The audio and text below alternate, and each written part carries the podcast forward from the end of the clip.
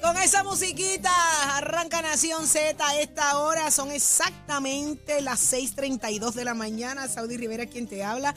Hoy junto al licenciado Carlos Rivera y Carlos Bianchi, los Charlie Charlie, Los están Carlos conmigo.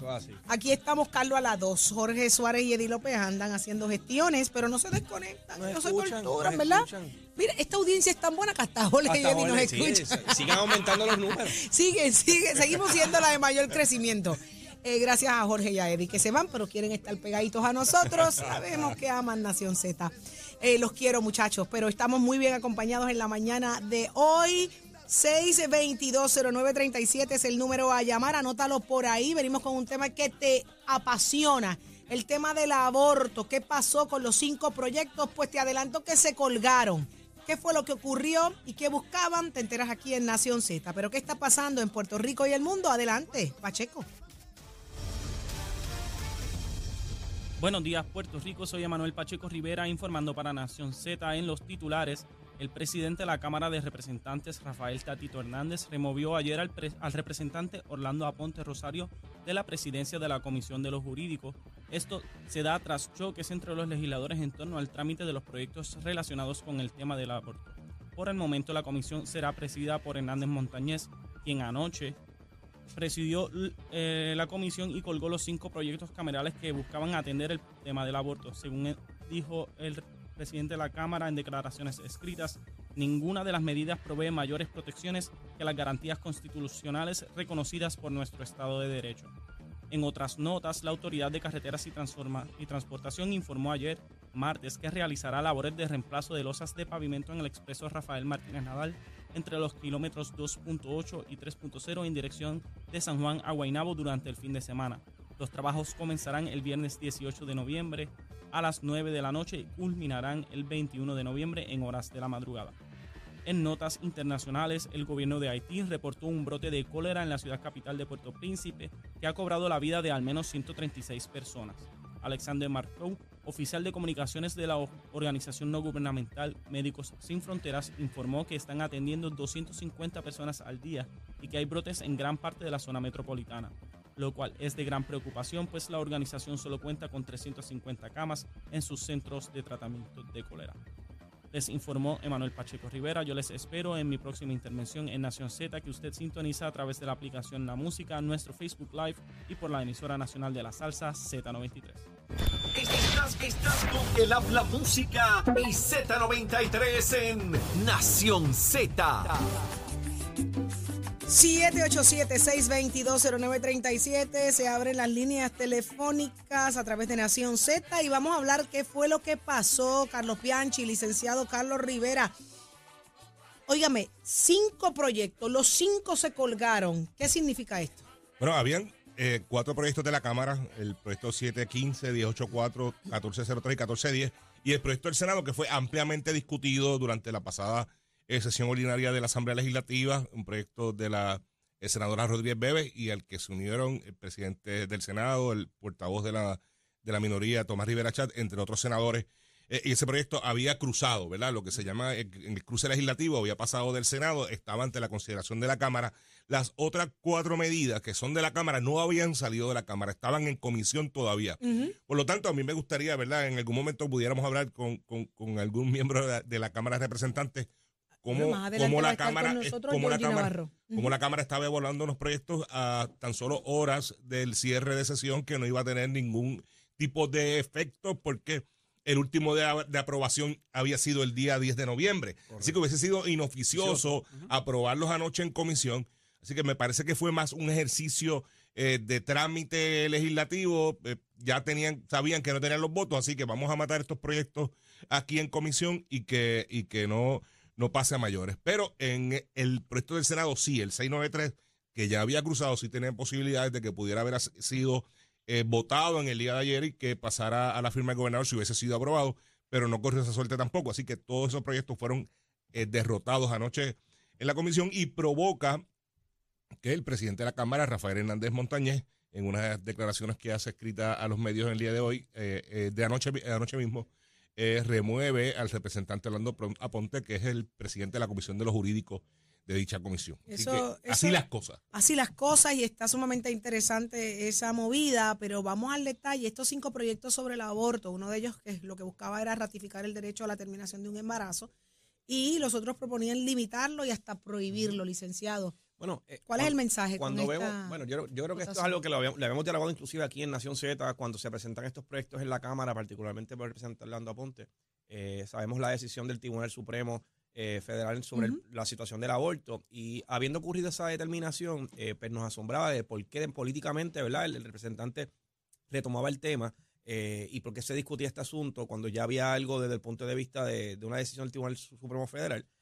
Sabemos que esa determinación lo que dice es que los estados ahora pueden entonces establecer y regular. en el caso particular de Puerto Rico, sabemos que hay unas unas opiniones bastante divididas que va, que va a crear eh, cierto tipo de animosidad. No ha habido un consenso, esa ha sido la realidad.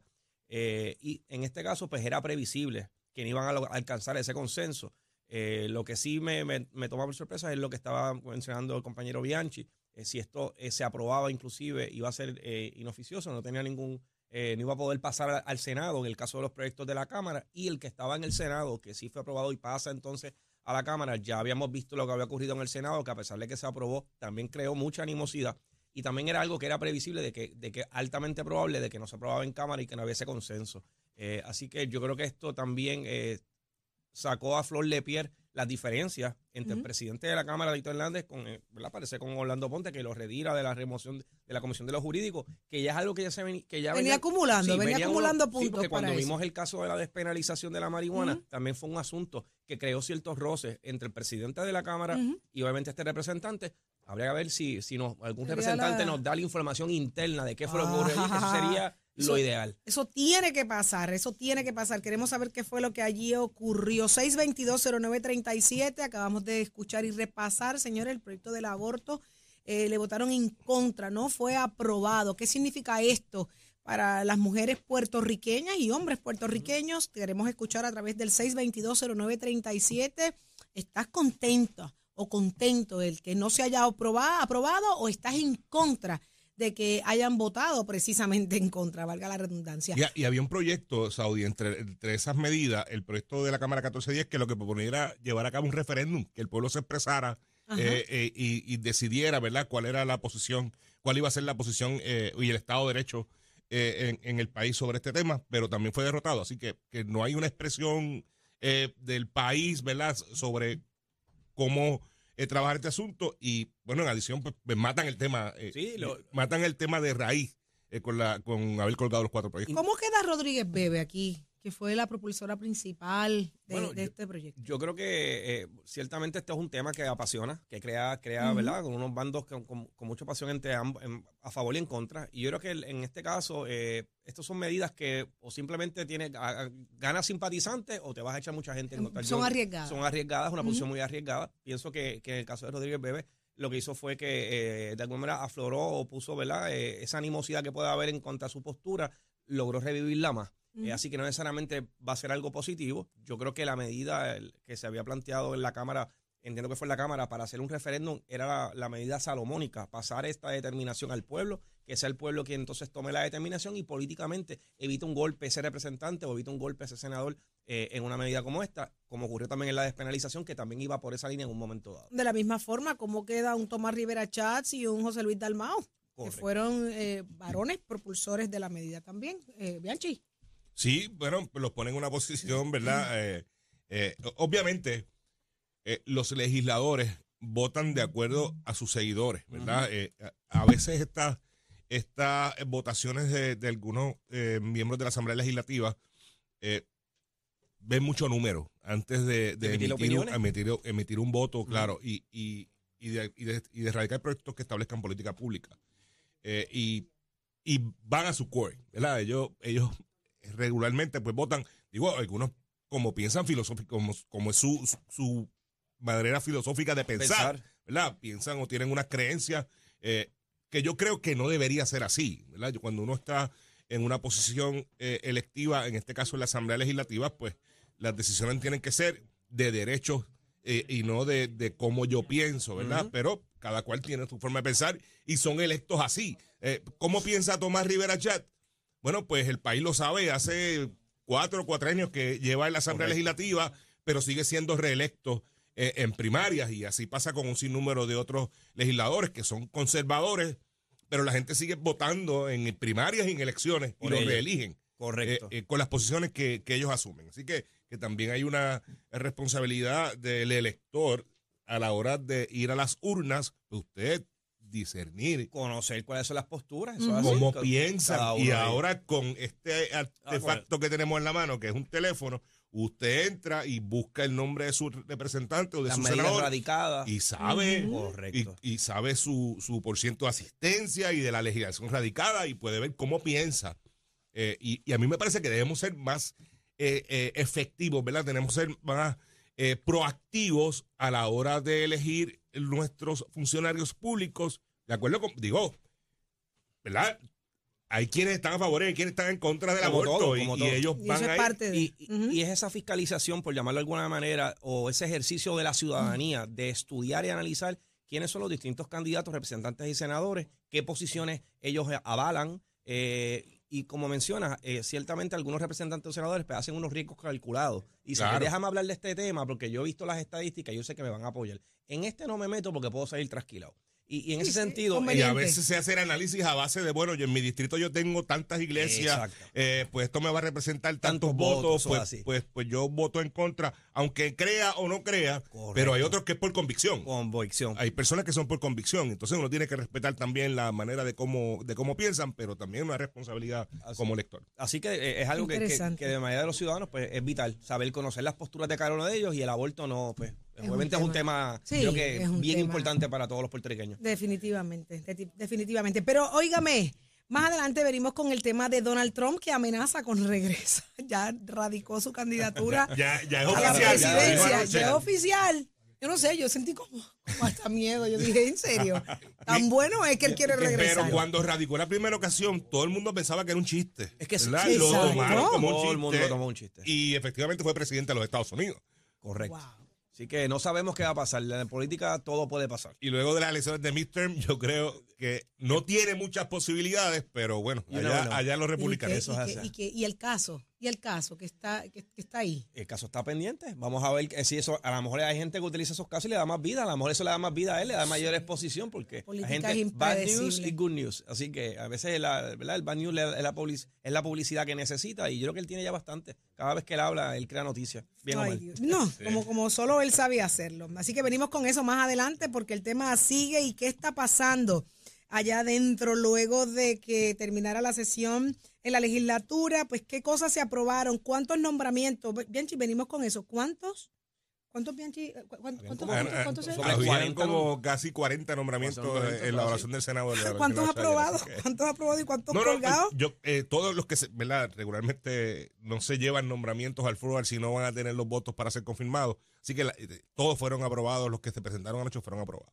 Ay, ay, ay, fueron aprobados. Venimos con esos detalles Pero algunos con votos en contra de la, del Partido Nuevo Progresista, así que eso es lo sorprendente. Pero hablamos de eso, hablamos de eso. Hablamos de eso más adelante. Pero vamos a hablar también de un tema sumamente interesante para muchos y es que ya está con nosotros el licenciado Jorge Mencías. Venga acá, buenos días, licenciado. Buenos días, Saber, ¿y cómo está? Bien, bien contenta de que está con nosotros, pero vamos a hablar de relaciones filiales.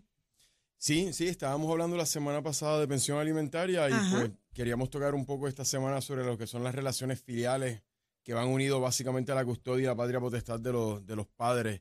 Eh, la patria potestad es simplemente la, toma de decisiones, la capacidad de tener una, voz, un voto sobre las decisiones de los menores de edad, eh, versus la custodia, que es la tenencia física, la convivencia diaria del menor.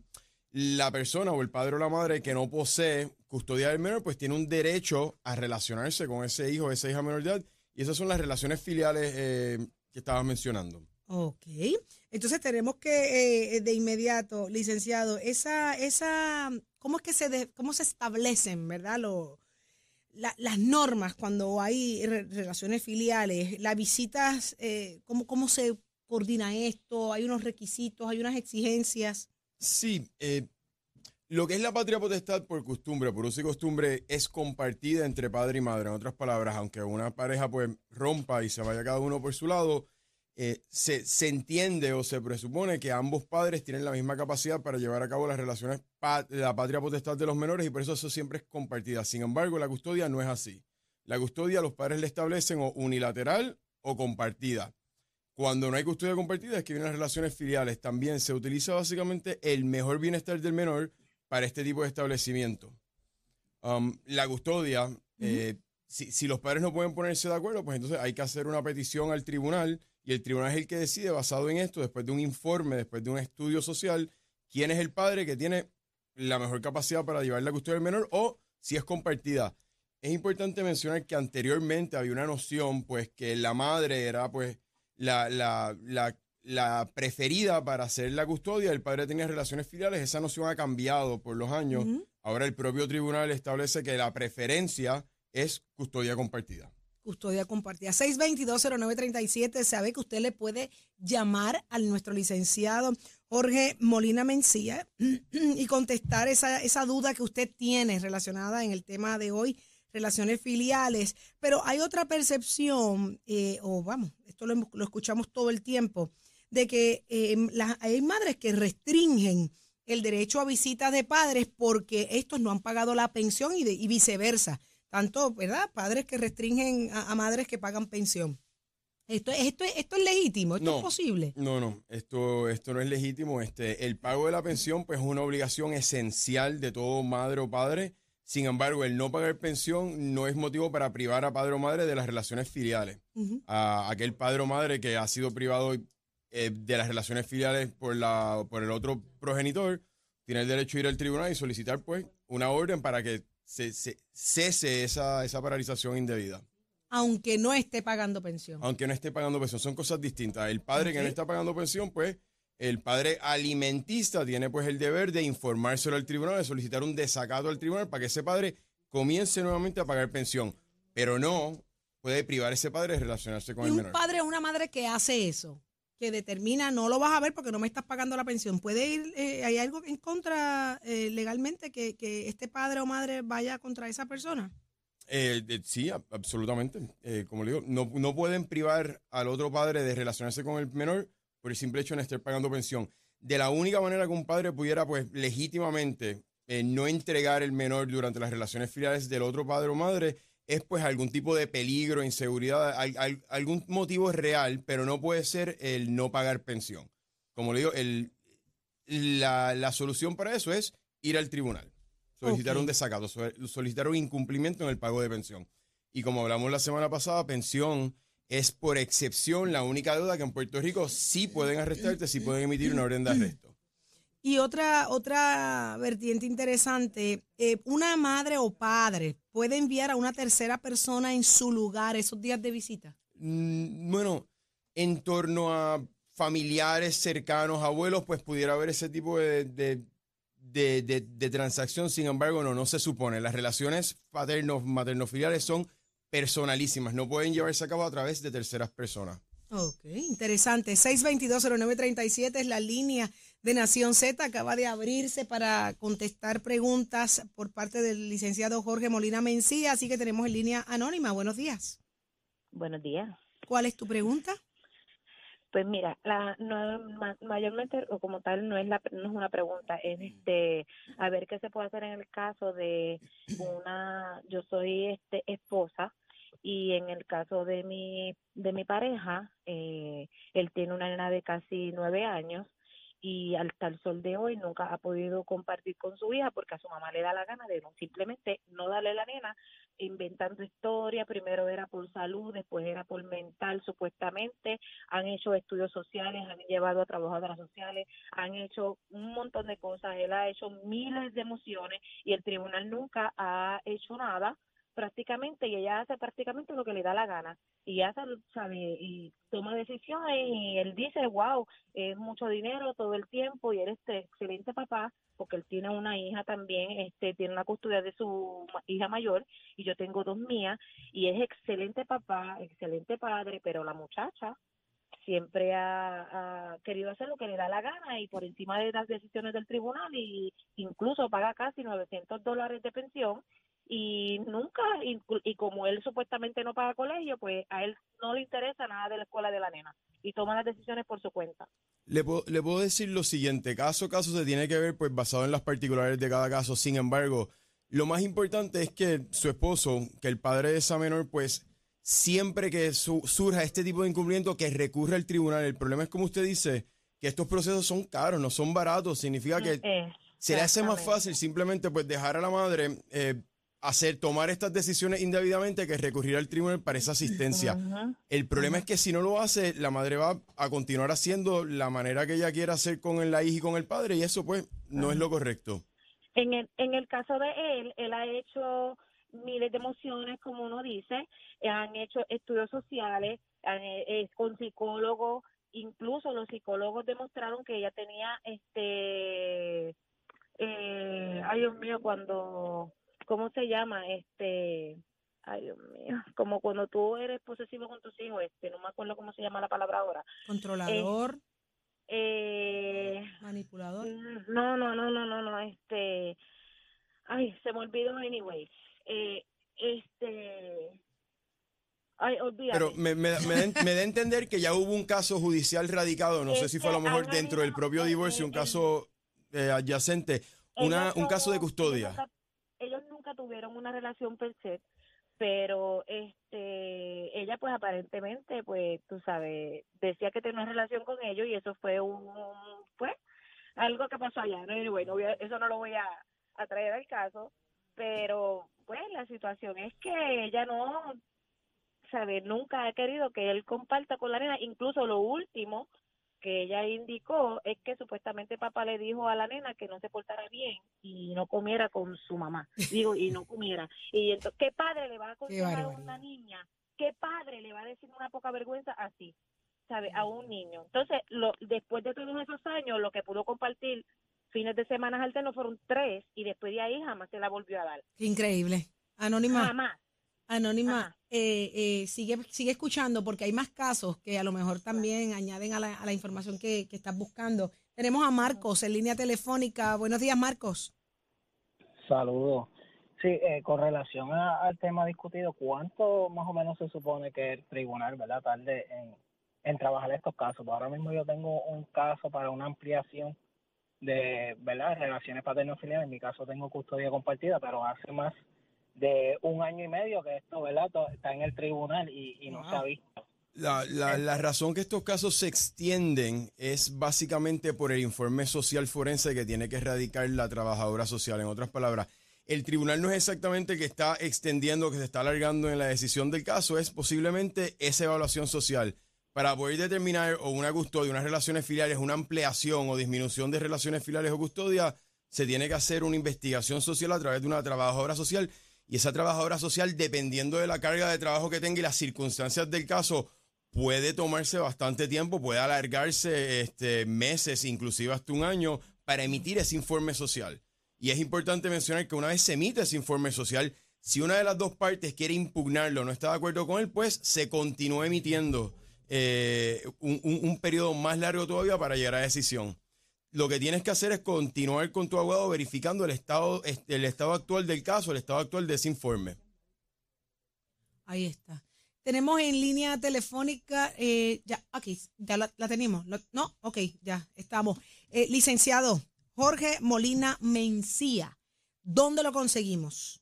Eh, el Molina y Toro Law Offices, el, el, correo electrónico es molinatoro law office yahoo.com y el número de la oficina es el 787 740-6188. Repítame ese número, licenciado. 787-740-6188. Ya lo escuchó Jorge Molina Mencía, esa situación de relaciones paterno-filiales que te está quitando la paz.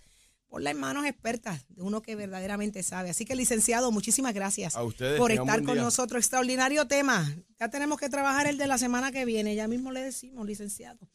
Gracias por estar con nosotros. Ahí está listo Tato Hernández. ¿Por qué? Porque somos deporte, Tato. ¡Ay, vine! ¿Qué es eso? ¿Qué pasa? ¿Qué le pasa a este? Está romántico, Se papi. mi Cerraste los ojos. Se lo voy a decir a mi papá que yo vine Dijiste aquí zumba la cachanga con los ojos a Hacer cerrados. un trago y ustedes me están bulleando. Principalmente el técnico, el de allá. Él, él tiene tus tus relaciones paterno-filiales. Tacha, Ok. no, no me hable de eso, que cuando a mí eso me tocó me dieron una agendilla, olvídate de eso. Tuve 21 años trabajando para la pensión. ¿Cómo? No, no me hable de eso, que por eso me apena. Adelante, Vámonos Tato. por aquí con el béisbol de Puerto Rico, que la cosa está interesante. Jueguito rápido, sinceramente. Mayagüez le ganó a mis gigantes de Carolina una carrera por cero. Ey, ey, por favor, por favor, con calma, señor. Mira, Chero, ¿qué le pasa a este? RA12 le ganó también a Santurce una carrera por cero y Ponce, está viniendo de atrás, le ganó a Caguas tres carreras por una. El standing se encuentra más o menos así, Caguas con 6 y 3, Carolina 5 y 4, Mayagüez 4 y 4, Santurce 4 y 5, RA12, que es el equipo de Roberto Lomar 3 y 5 y Ponce con 2 y 4. Jueguitos para hoy. Ponce en Caguas, Carolina en Mayagüez y Santurce en el RA12. Ellos están compartiendo el estadio Irán Bison y esto es con el piso de Mestre Escores que te informa. Última gran semana de matrícula 787-238-9494. Ese numerito a llamar. Usted puede pasar por cualquiera de nuestros recintos. y Si usted quiere combinar la mecánica automotriz con la mecánica racing, si usted quiere la soldadura o jalatería y pintura, dése una vueltita por Mestre Escores. Oiga, chero, you my friend.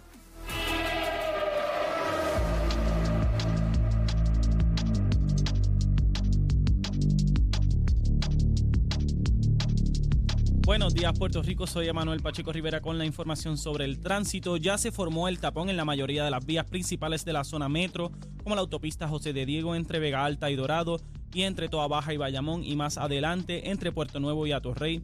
Igualmente la carretera número 2 en el cruce de la Virgencita y en Candelaria en Toa Baja, y más adelante en Santa Rosa. Tramos de la PR5, la 167 y la 199 en Bayamón, la avenida Lomas Verdes entre la American Military Academy y la avenida Santa Ana, la 165 entre Cataño y Guaynabo y la intersección con la PR22, el expreso Valdeorioto y de Castro desde la confluencia con la ruta 66 hasta el área del aeropuerto, más adelante cerca de la entrada al túnel Minillas en Santurce, el ramal 8 y la avenida 65 Infantería en Carolina, Carolina, el expreso de Trujillo en dirección a Río Piedras, la autopista Luis Aferré entre Montelledra y el Centro Médico y más al sur en Caguas y la 30 entre Juncos y Gurabo.